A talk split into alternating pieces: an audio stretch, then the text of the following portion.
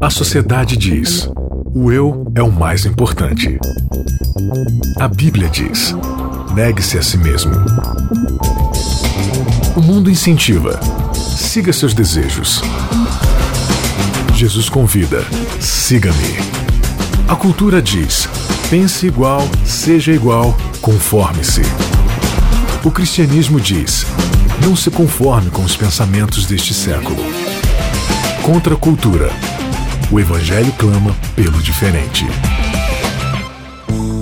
Começando mais um Contra a Cultura, o Evangelho clama pelo diferente, um jeito divertido aqui de estudar a palavra de Deus, a lição da Escola Sabatina. Você sempre é o nosso convidado especial. Tá acompanhando a gente através da Rádio Novo Tempo agora, tá acompanhando a gente através do nosso podcast aí no seu aplicativo de celular, tá acompanhando a gente através do nosso site novotempo.com/barra Contra a Cultura. Muito obrigada pela sua participação de sempre, o seu carinho, a galera que deixa comentário lá no nosso site, lá no Facebook, onde a gente divulga aí o Contra a Cultura. Somos bem bem recebidos e a gente agradece demais o seu carinho. E estamos também através de vídeo. Um beijo especial para você que está acompanhando a gente aqui do estúdio. Isaac Rezende teve essa ideia, que eu não sei se foi brilhante ou não, mas a gente Brilhante tá... na minha cabeça ultimamente. É a minha. Quando eu te conheci, Mas não do jeito bom. É, Isaac, a galera pode ver o você tinha brilho da sua né? cabeça agora aqui através do vídeo, né? Mas que bom, porque a a cabeça do Isaac brilha fora e dentro, Dentro, também, é. entendeu? Vocês É um Isso que é o importante. Isaac, tudo Ufa. bem? Tudo bom, Bianca? Prazer estar aqui. Começando, Bianca, uma nova série, uma nova temporada. Episódio number one, primeiro episódio desta temporada. Evangelho com E maiúsculo, Maiara Carol, tudo bem? E aí, Bia, tudo bem? Que joia que você tá aqui com a gente pra essa temporada. Maiara também que brilha por fora e brilha por dentro. Bondade da Bianca é Ah, coisa gente. assim. O que, que nós vamos estudar. Mayara, nessa nova série Evangelho com E maiúsculo? Paz, nós vamos estudar um assunto que vai estremecer as bases. É isso que eu tenho a dizer sobre a temporada que nós vamos estudar aqui. Vamos estudar sobre o livro de Gálatas. Carta de Paulo aos Gálatas e promete, viu? Porque nessa carta Paulo ele nem se apresenta direito, ele já chega Chegando. chegando.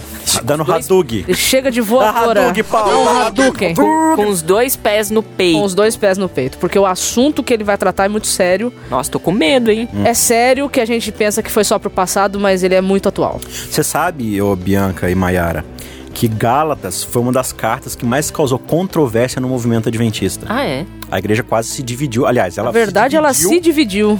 por conta disso e por mais que na época onde isso aconteceu, durante vários anos, tenha havido uma unidade novamente, os efeitos dessa divisão Permanece. até hoje permanecem, principalmente aqui na América do Sul. Evangelho com E maiúsculo, esse é o título da nossa temporada e o nosso primeiro episódio tem por título Como Eu Era Antes de Você. Oh, Ah, eu tô é fazendo coração. Corações. aqui.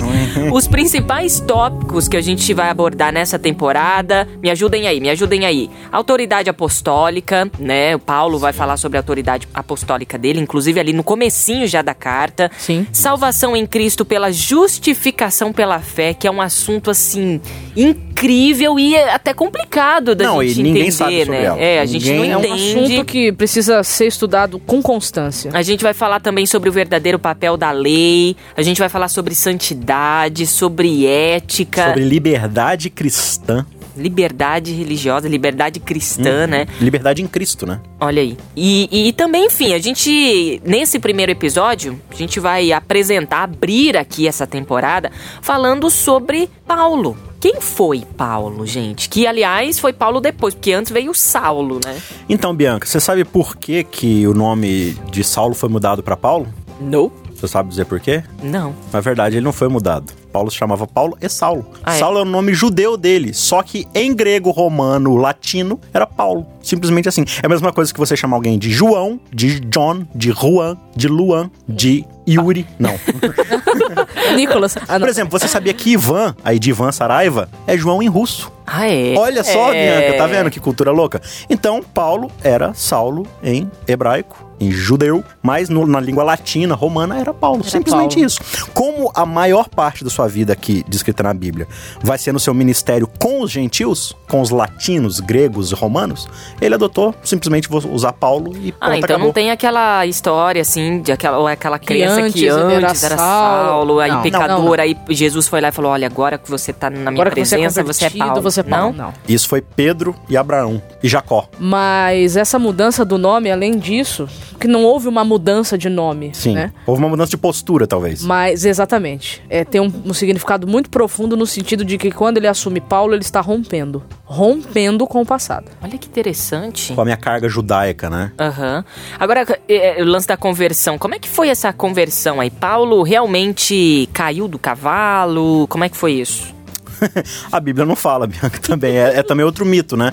Mas a gente supõe que sim, né? Porque eles estavam numa ah, mas- viagem. Mas, se você quiser aumentar a queda, põe ele montado num camelo. É. O camelo era mais alto, né? É verdade. E super comum na época, né? É. O fato é que houve. Ah, mas vamos imaginar ele num Um cava- cavalo, um cavalo né? é mais popular, é mais popular. cinematográfico também. Não põe no camelo, não, vai ficar pior. É melhor no cavalo. A grande questão é que houve um ponto de virada na vida dele.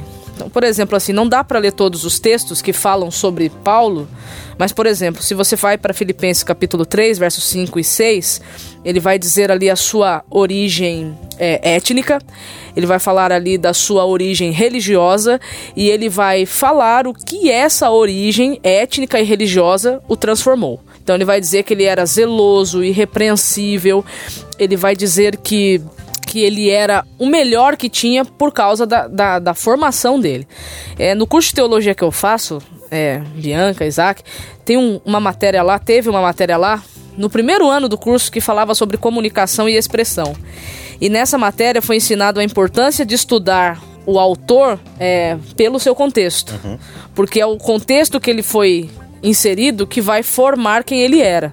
Então Paulo vai dizer que ele era hebreu de hebreus, que ele era fariseu, que ele foi circuncidado ao oitavo dia, que quanto à lei ele, ele era irrepreensível. Então você vai encontrar um Paulo que era extremamente preparado, que era alguém é assim que na sua idade, conforme ele fala em Gálatas capítulo 1, verso, verso 13, não tinha ninguém igual, que ele superava. Ele ainda vai usar a expressão de que, tipo assim, apesar da sua pouca idade, ele ainda era um Era dos jovem, alunos né? mais prestigiados da escola de, de fariseus. Porque ele, ele aprendeu com Gamaliel, isso está em Atos 22, 3. Gamaliel era o principal rabino da época, que era neto de Hilel, que era uma das principais escolas judaicas que tinha.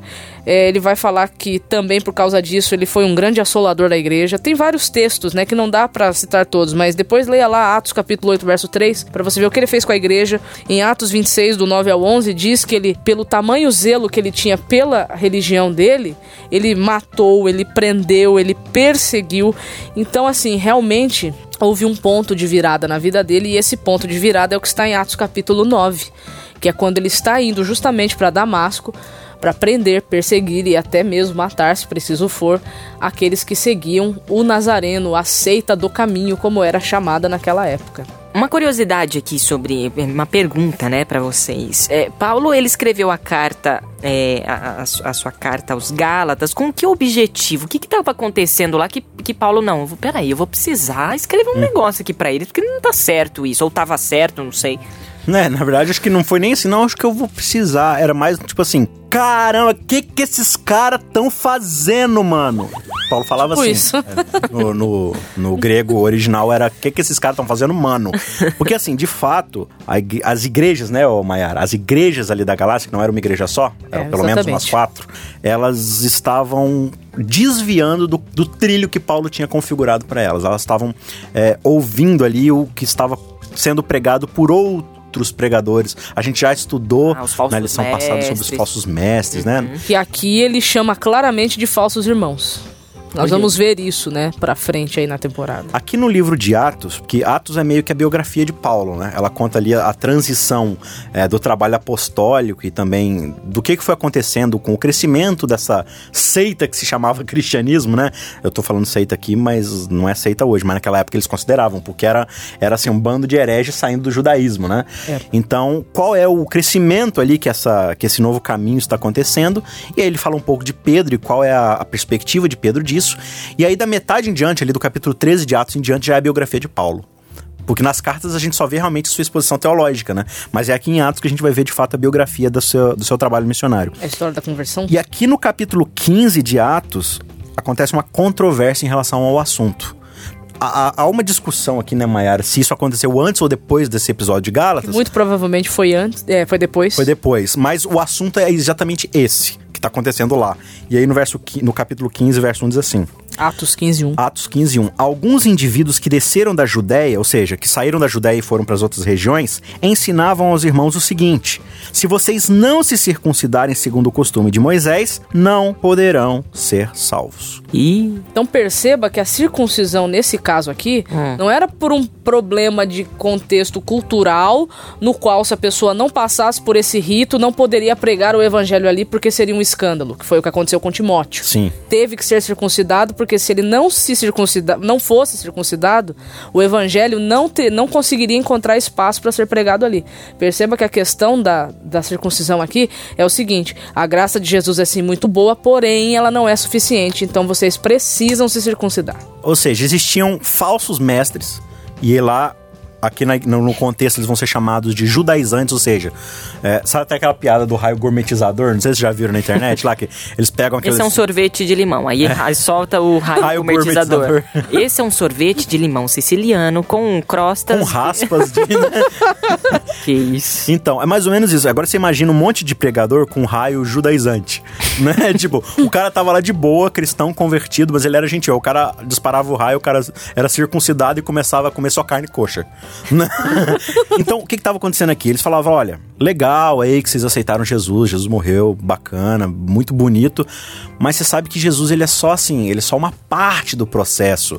Junto com aceitar o sacrifício de Jesus, você precisa parar de comer certas coisas, você precisa guardar certos dias e festas e rituais, e principalmente você precisa ter a característica que é a principal característica do judeu, que é a circuncisão. Circuncisão, para você que não sabe, que está ouvindo agora, era literalmente você pegar uma pedra afiada e cortar a ponta do seu pênis, que é a parte do prepúcio, que é a pele que cobre. Imagina que era bem doloroso, né? Ainda mais com Sem uma faca de pedra. sem Ah, nada. que mané anestesia, né? Não tinha dessa. Mas por que que isso tá acontecendo? Porque lá atrás, em Gênesis 17, Deus vai fazer uma aliança com Abraão, e nessa aliança ele pede que Abraão se circuncide. Ou seja, ele faça esse gesto, e toda a sua linhagem dali pra frente faça também esse gesto. Mais pra frente a gente vai explicar É, não quais são conta as tudo, não. Não conta Porque é muito legal estudar. E, e, na verdade, toda a base de Paulo para argumentar Gálatas vai ser esse ato de Abraão, a história de Abraão, né? Porque Abraão era esse ícone básico. Existiam, existiam três camaradas na cultura judaica que eram assim de suma importância. Abraão, que era o pai de toda a cultura judaica, era, era o patriarca principal. Moisés, que foi o legislador que recebeu a lei de Deus e estabeleceu todos os costumes religiosos judaicos. E Davi, que era o protótipo do grande rei de Israel. Então, Paulo aqui ele vai usar Abraão, que é a base do- de toda a descendência do judaísmo, para estabelecer: olha, beleza, você quer fazer parte da aliança que Deus estabeleceu com Abraão? Legal, mas você tem que fazer tudo que Abraão fez. Você tem que fazer tudo que Moisés colocou também, entendeu? Então, Paulo vai argumentar o quê? Gente, mas não foi isso que eu ensinei. Vocês lembram que quando eu vim aqui, e ele vai falar, eu expus Cristo diante de vocês, eu preguei Cristo para vocês na cruz, e eu disse que isso era suficiente. E eu falei que isso era o evangelho. Só que agora estão vindo outros que estão pregando o quê? Um outro, Outro evangelho. evangelho. Só que ele vai dizer que na verdade nem é evangelho. É um evangelho com E Um minúsculo. E minúsculo, exatamente. bem minúsculo.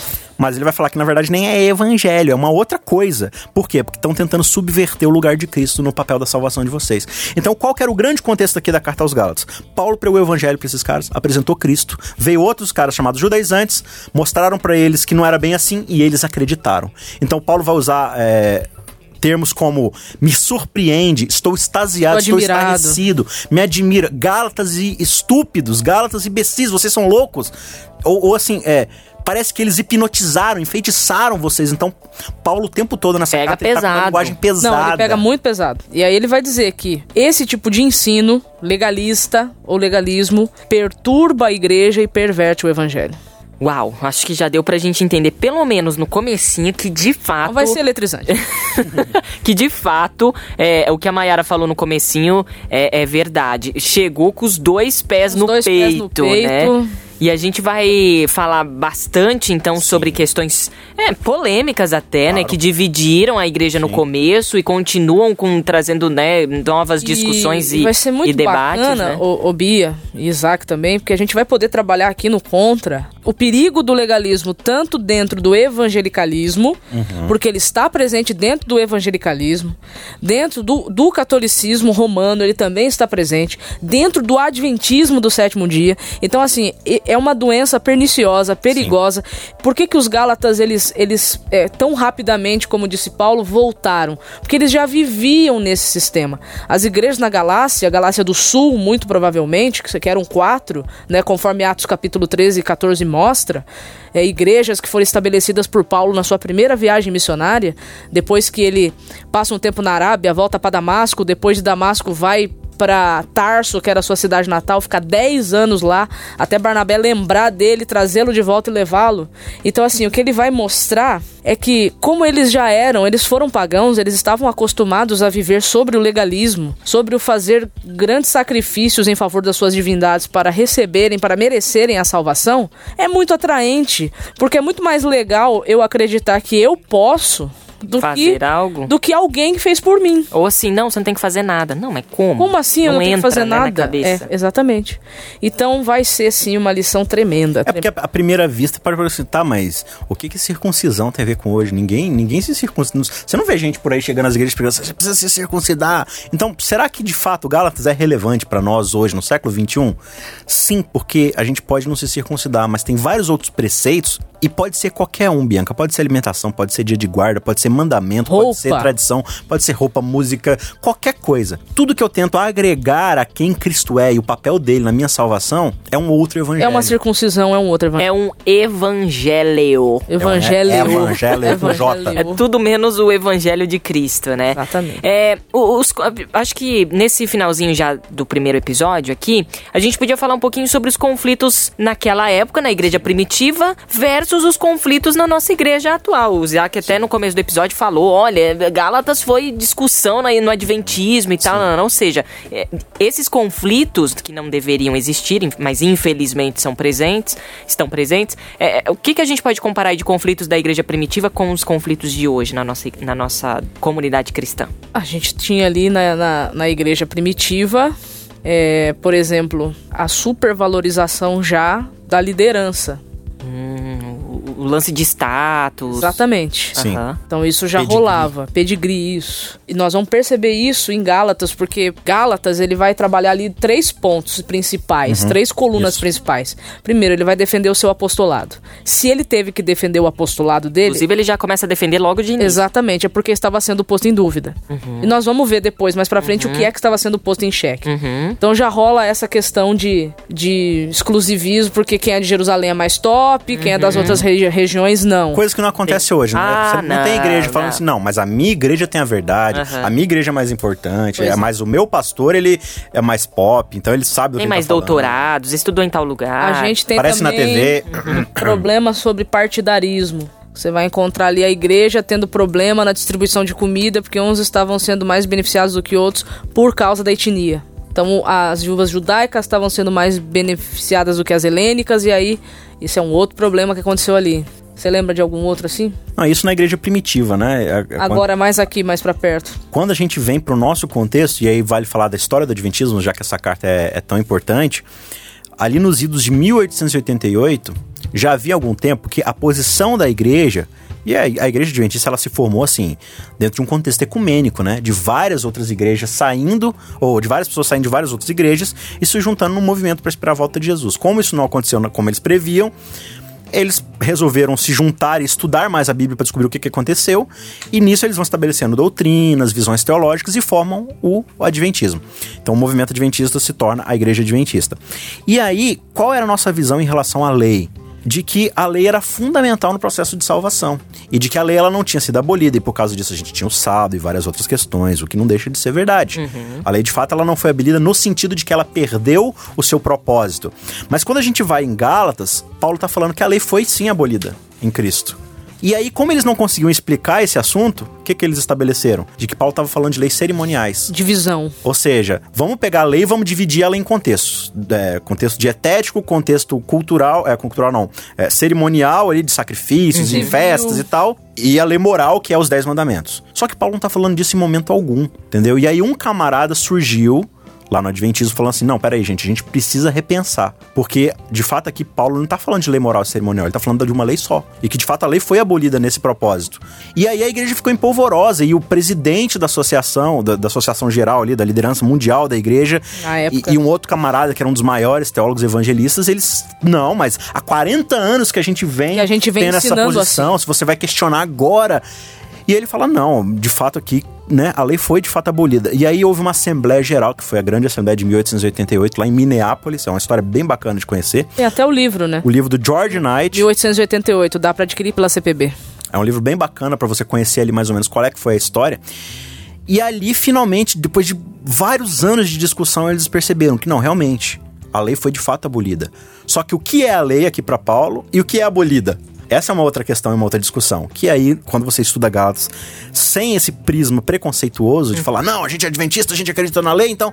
Não, Paulo tá falando aqui que o propósito da lei ele é diferente do que o judeu acreditava. E esse propósito foi de fato abolido.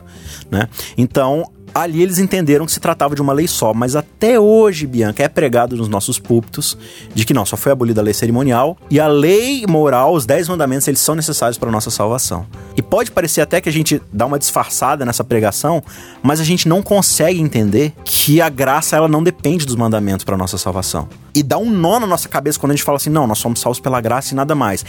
É, mas a gente também tem que obedecer. A gente sempre vai precisar complementar essa frase. Porque não entra na nossa cabeça de que a graça é total e suficiente. O sacrifício de Cristo é total para nossa salvação.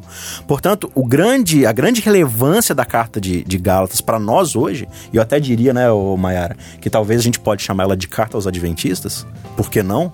Ela está dizendo, olha, por mais que a lei tenha um papel muito importante na nossa vida, ela não tem o mesmo papel que Cristo. Ela não nem, é- ela nem não é- substitutivo e nem complementar. Ela não é essencial para a nossa salvação. E aí é uma frase que eu li. Provavelmente deve ter. Eu não lembro o autor dessa frase, mas eu acho que foi o Lewis. Que a gente, é, a gente perde muito tempo com coisas importantes de tal maneira que não sobra tempo para o que é essencial. É, a gente, o Isaac colocou aqui, né, é, tem uma, uma questão pra ficar mais lúdica pra gente entender, ah, é uma carta pros adventistas. A gente não tá colocando aqui o adventismo como, nossa, é- essa é a- o, o grande, a a igreja que tem Câncer da problemas. Claro que não, Não, a gente não. tá colocando Aí- aqui como uma comunidade cristã. Exatamente. a- a- os problemas do cristianismo. Porque Gálatas faz né? parte da nossa história de uma forma muito Exatamente. íntima. Você que é da Você que é batista, assembleiano, presbiteriano, Tudo, é carta pros metodista. batistas, carta A carta é pra você. É como descreveu. A gente foi- fala de adventismo porque a gente tá dentro desse contexto, né? Exatamente. Então a Foi o gente pode Timothy falar, Keller que né? escreveu Sim. Gálatas para você? Para Esse é- você. Esse é o título do livro? Então, tome para si, né? É essa que é a ideia, porque é, dentro do nosso contexto religioso adventista, a gente tem um relacionamento especial com a lei. Uhum. E, e, de fato a gente veio resgatar alguns propósitos da lei que ficaram perdidos. Mas isso não pode se tornar, não pode tomar o papel da esposa, digamos assim, né? A Sim. esposa é Cristo.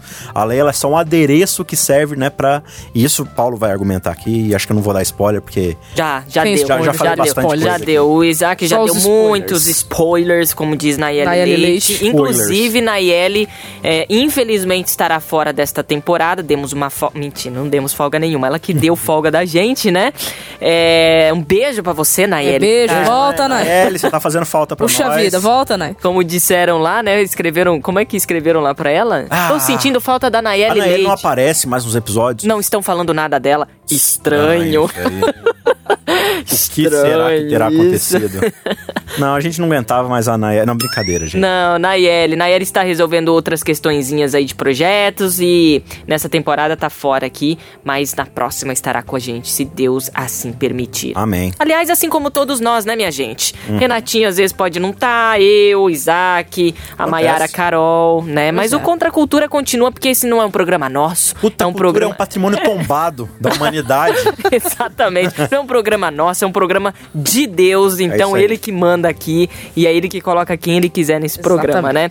Obrigada demais, gente. Eu acho que deu pra entendermos o que. O que... Dá, dá tempo de mais um adendo ou já tá acabando? Bora, bora. Na verdade, já acabou o nosso Já tempo, acabou? mas eu te dou Não, esse então- tempo. Vai, manda ver. Então, é só interessante notar que o grande movimento da reforma, que é tão importante para o cristianismo, que aconteceu há 500 anos, e esse ano a gente está comemorando esses 500 anos, ele aconteceu porque Lutero um dia encontrou uma carta chamada Gálatas.